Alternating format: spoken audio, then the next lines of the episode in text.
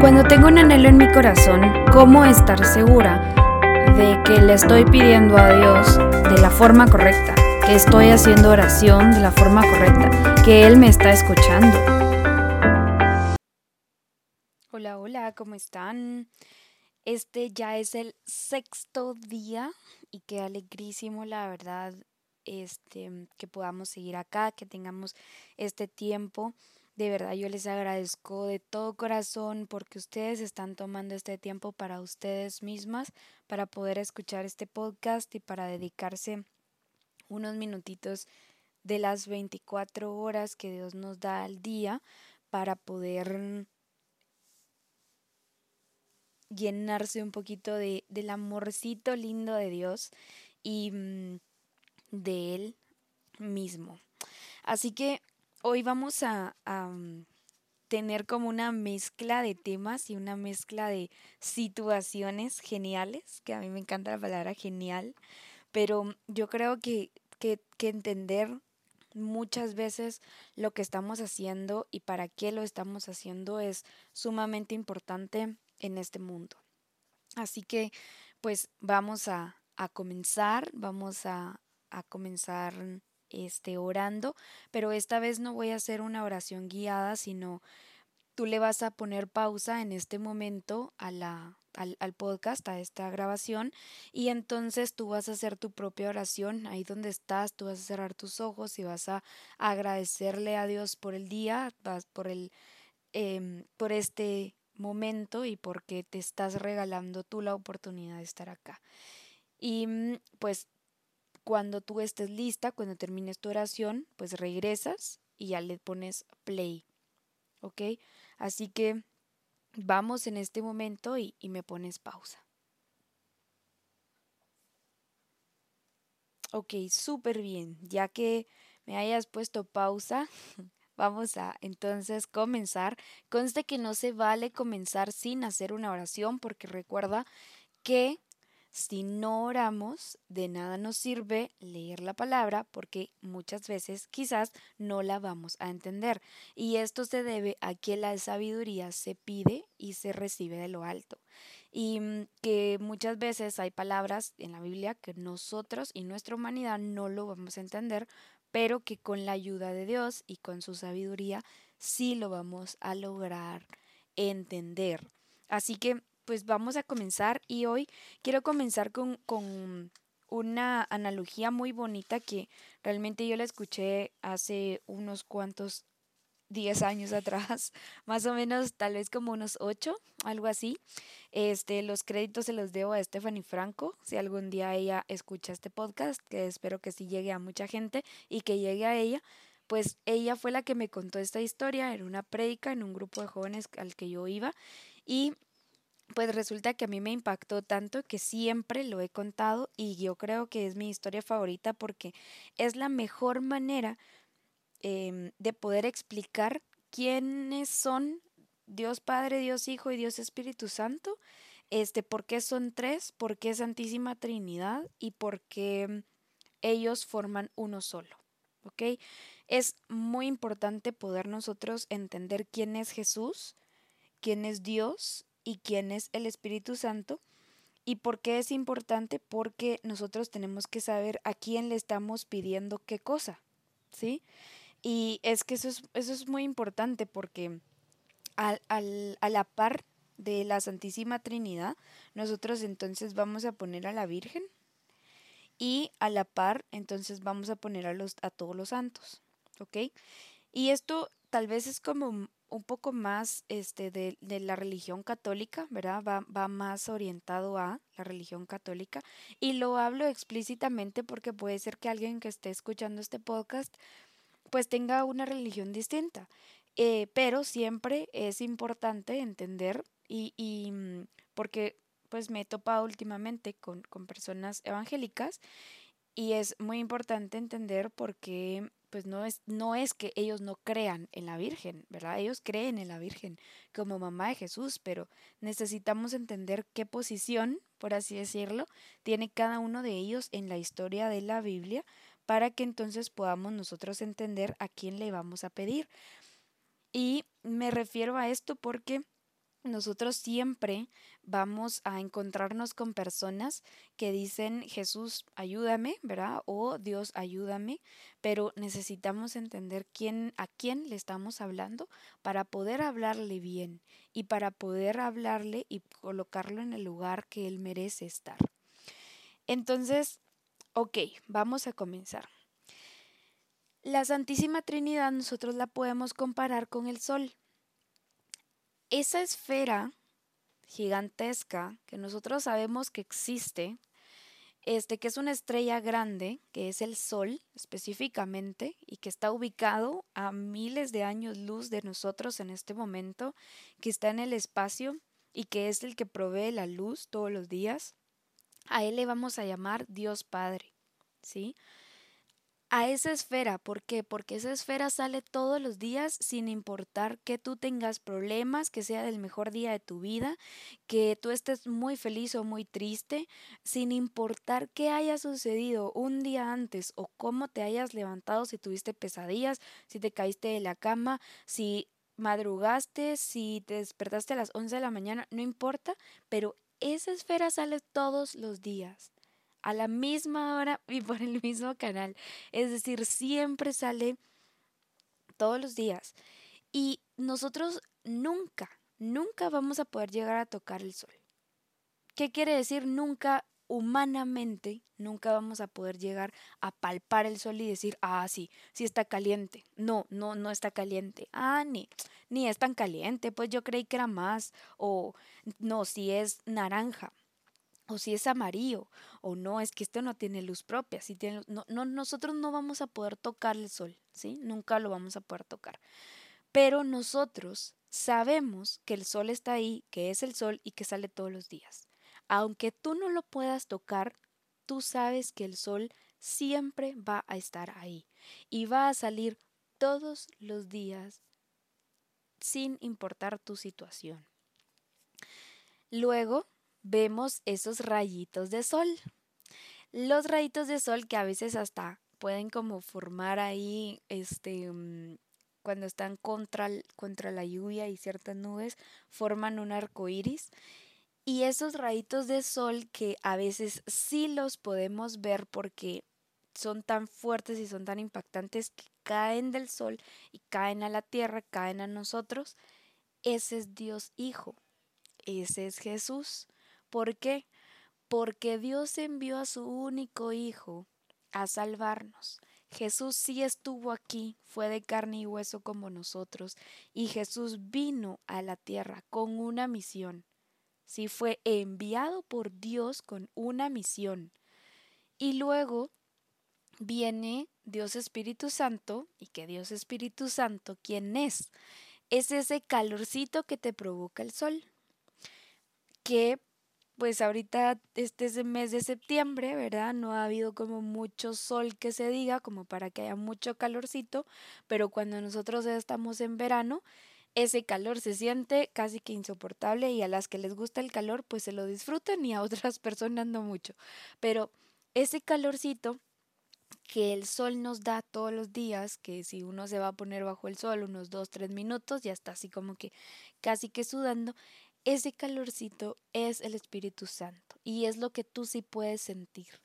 Y sí es cierto que existen los dones, sí es cierto que existen oraciones en donde el Espíritu Santo se manifiesta y se manifiesta de una manera dulce, amorosa y sí se manifiesta. Yo lo confirmo y sí pasa, sí sucede. No es nada de miedo, no es nada de qué es esto o eh, muchas veces decimos solo los evangélicos lo viven, ¿verdad? Pero no es cierto. Sí existen las oraciones en donde se da el don de lenguas, existen los dones, están escritos en la Biblia, existe el momento de, de, estar en descanso, ¿sí? Cuando hay una paz muy profunda en tu ser, en tu corazón y en tu humanidad, y entonces tú es como que duermes por un momento, sí existe y sí se da esa, e, esos momentos bonitos, te los regala el Espíritu Santo y el Espíritu Santo existe. Existe desde que una persona ante el Santísimo pueda entrar en un llanto profundo, existe el Espíritu Santo en el momento en el que nosotros lo invocamos al inicio para que se quede con nosotros, para que nos dé paz, para que nos dé discernimiento. Y existe también si en algún momento del podcast tú has derramado una lágrima porque te has dado cuenta de algo que todavía no te habías dado cuenta. Y en ese momento yo te digo, no es Gretel hablando, es que el Espíritu Santo se está manifestando en tu vida en ese momento por medio de lo que yo estoy diciendo, pero yo solo soy un instrumento, porque realmente a veces yo planifico algo para decir algo y al final paro diciendo otra cosa totalmente distinta y yo digo como lo escucho y lo escucho, y cuando lo vuelvo a escuchar digo, no, pues tampoco me salí tanto del tema y qué bonito, más bonito lo que dije que lo que había preparado. Y en ese momento entonces es cuando digo, gracias, ¿verdad? Gracias, porque yo sé que fue el mismo Espíritu Santo el que me dijo en ese momento, mira, venite por aquí, ¿verdad? Porque ellas les quiero decir esto. Entonces, en, con esta analogía del sol, esos rayitos, ese calorcito y es, ese mm, esa esfera, yo la comparo este, con la Santísima Trinidad y esa fue la charla que escuché de Stephanie Franco hace unos años atrás. Y es que a mí me impresionó tanto eso porque muchas veces nosotros cuando estamos haciendo una oración, este, decimos como, este, Dios ayúdame, ¿verdad? Ayúdame, eh, Dios ayúdame, Jesús ayúdame. Y realmente, primero que nada, tenemos que entender algo. Jesús en todas las historias de los milagros que él pudo realizar fue porque le dijo, Dios, ayúdame. O sea, Jesús, hijo, volteó a ver al Padre y le dijo, ayúdame por favor. Y voy a, voy a mm, orientarme o voy a, voy a basarme mucho en este milagro de, de las bodas de Caná, en donde Jesús convierte el agua en vino, por muchas situaciones, ¿sí? Primero que nada, ahí es donde nosotros vemos cómo la intercesión, que, ojo, necesitamos saber qué es interceder, ¿sí? Y entonces en la RAE, ustedes después lo pueden, lo pueden buscar si no me creen, ¿verdad? Para ya, ya quedarse como más, mm, ¿cómo se dice esto? Como más seguros de lo que les estoy diciendo. Pero en la RAE menciona o nos indica que la intercesión es mm, la palabra intercesión. Espérenme porque se me perdió. Ok. La palabra intercesión es la acción de hablar a favor de alguien para conseguir un bien o librarle de un mal. ¿Qué es entonces lo que sucede? La Virgen María, ella intercede por nosotros. ¿Qué quiere decir? Vienen, viene María, ¿verdad? En las bodas de Caná y ella se da cuenta, como toda buena mamá, antes de que uno se dé cuenta de que van a pasar las situaciones, ella ya lo vio y dijo, mm, aquí no va, no va a... Mm, alcanzar el vino. Entonces, mi hijo, mira, ojo aquí, se, se va en busca de Jesús y le, le, dice, hijo, mira, yo veo que a ellos les falta vino. No me, no me ayudas para que les, les puedas dar más vino. Entonces, ¿qué hace María en ese momento? Intercede, ¿sí? Intercede. Pero quien hace el milagro al final es Jesús con la ayuda de Dios. ¿A qué voy con esto? Nadie le va a quitar el mérito a la Virgen. La Virgen durante nueve meses tuvo dentro de su vientre a Jesús. Ella es la mamá de Jesús. Dio un sí que muy pocos de nosotros daríamos ese sí. ¿Por qué va a pensar la gente? Porque no estoy lista, porque soy muy pequeña, porque no quiero arruinar mi cuerpo, etcétera, etcétera, etcétera. Ella dio ese sí y nadie le va a quitar el mérito a la Virgen de quién es la Virgen, porque es la mamá de Jesús. Pero tenemos que entender que la Virgen María, en el momento en el que nosotros hacemos una oración hacia ella, le estamos pidiendo y le debemos de pedir intercesión, para que nos ayude a interceder ante su hijo para que nos pueda entonces ayudar su hijo, pero su hijo que es Jesús, hijo de Dios. Nosotros no le podemos pedir a la Virgen, Virgen, haceme este milagro, porque la Virgen no va a hacer el milagro. Y ahí quiero que entendamos eso que es muy importante porque cuando nosotros entonces le pedimos algo a la Virgen, le estamos pidiendo que interceda por nosotros. Y hay una historia que a mí me gusta muchísimo, este, mm, de San Pedro y no me recuerdo quién más, ¿verdad? Pero que de pronto le digan a decir a San Pedro, San Pedro es el que tiene las llaves del cielo, ¿verdad? Y entonces le digan a decir a San Pedro, mira, este, hay gente que se está metiendo por allá y encontramos como un, un filtro por ahí atrás, no sé qué está pasando. Y entonces la gente se está colando por ahí, va, vamos a ver qué está pasando, ¿verdad? Y de pronto era un rosario gigante que caía del cielo a la tierra y le dice, le dice entonces ya, eh, este, San Pedro, ¿verdad? A, a Jesús, mira, esto que está pasando, hay una fuga aquí, yo me estoy matando porque dejar entrar a las personas correctas y, y ellos están subiendo por este, esto, este rosario por aquí, ¿qué es eso? Jesús le dice, déjalo porque son cosas de mi madre. Entonces, en ese momento nosotros nos damos cuenta que hasta el mismo Jesús le da su lugar a su mamá.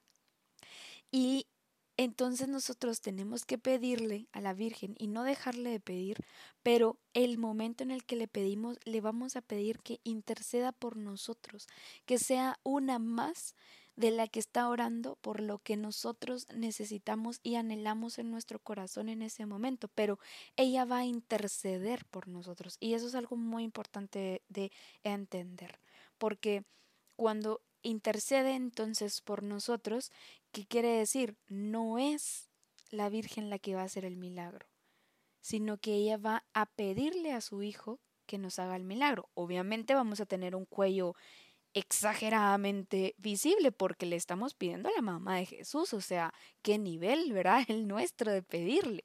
Pero le estamos pidiendo a la mamá de Jesús para que interceda por nosotros ante Jesús. Eso es una cosa muy importante. Segunda cosa muy importante. Nosotros al pedirle a Jesús algo, ¿sí? Siempre nos va a ayudar Jesús directamente.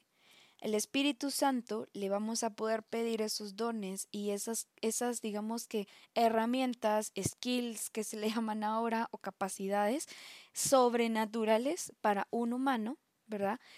Como el pedirle la sabiduría en el momento de leer la Biblia, cómo pedirle el don de templanza cuando la persona nos saca de onda de una vez y dice así como yo ya no puedo más con esta persona, ya no la soporto, pero igual la tengo que aguantar por X o Y razón, entonces ese digamos que el Espíritu Santo nos va a ayudar desde ese punto.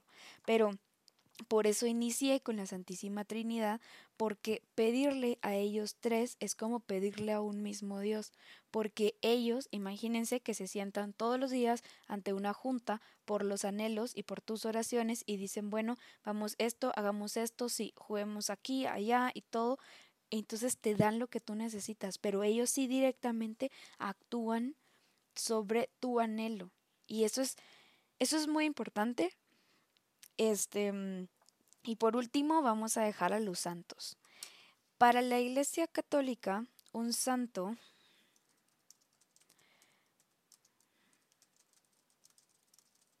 es una este, mm, persona, ¿verdad? Que puede ser hombre o mujer, que fueron destacados en diversas tradiciones religiosas por sus atribuidas relaciones especiales con ciertas divinidades o por una peculiar elevación ética.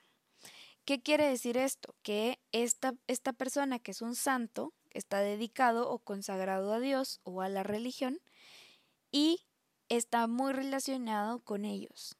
Las historias de los santos realmente son historias de mucha paz, pero muchas veces ah, de sufrimiento, y mm, también, ¿verdad? Este, mm, de, de que defendieron mucho y le dieron un señorío increíble a Dios en algún momento de su vida y entonces por eso pues se les llama santos.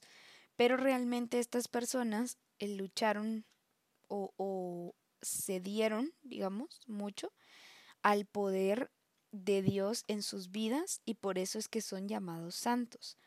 Pero, ojo aquí, y hay que tener como mucho cuidado de nuevo. Un santo, nuevamente, no hace milagros. Un santo no nos va a dar lo que nosotros estamos pidiendo. A él o a ella la vamos a llamar para que una vez más interceda y que nos ayude a pedir por lo que nosotros estamos pidiendo, para que entonces este santo nos ayude a como seguir, ¿verdad? Pidiendo, como que es una, como que lo que queremos hacer es un gran volcancito de tierra para que nuestra oración pese más, pese más, pese más. Entonces nosotros ayudamos a que pese, ayudamos a que pese, ayudamos a que pese y nos, nos, mm, este, como que nos recostamos en ellos, en estas personas, para que pese de una manera distinta. Y esto nos, nos hace entender, entonces, o por qué les explico esta parte. Porque entonces yo quiero que ustedes evalúen el, el, digamos, qué tipo de oración que ustedes están haciendo o que han estado haciendo durante este tiempo. Y que en el momento en el que ustedes vayan a, mm, a hacer una oración, se dirijan a la persona correcta, que en este caso sería a Dios, pedirle, Dios, ayúdame, Dios, ayúdame con este milagro, dame esto, dame lo que ustedes están anhelando y están buscando, pedírselo a la persona correcta y apoyarse en las personas correctas. Tal vez no a las personas, sino a los, a los personajes correctos. Eso es lo más importante. Y, y es por esto que yo explico esta parte, porque cuando alguien nos está enseñando a orar, es muy importante que nosotros entendamos a quién vamos a dirigirnos. Porque imagínense que nosotros escribimos una carta y esa carta va a un destinatario incorrecto. ¿A dónde va a llegar la carta?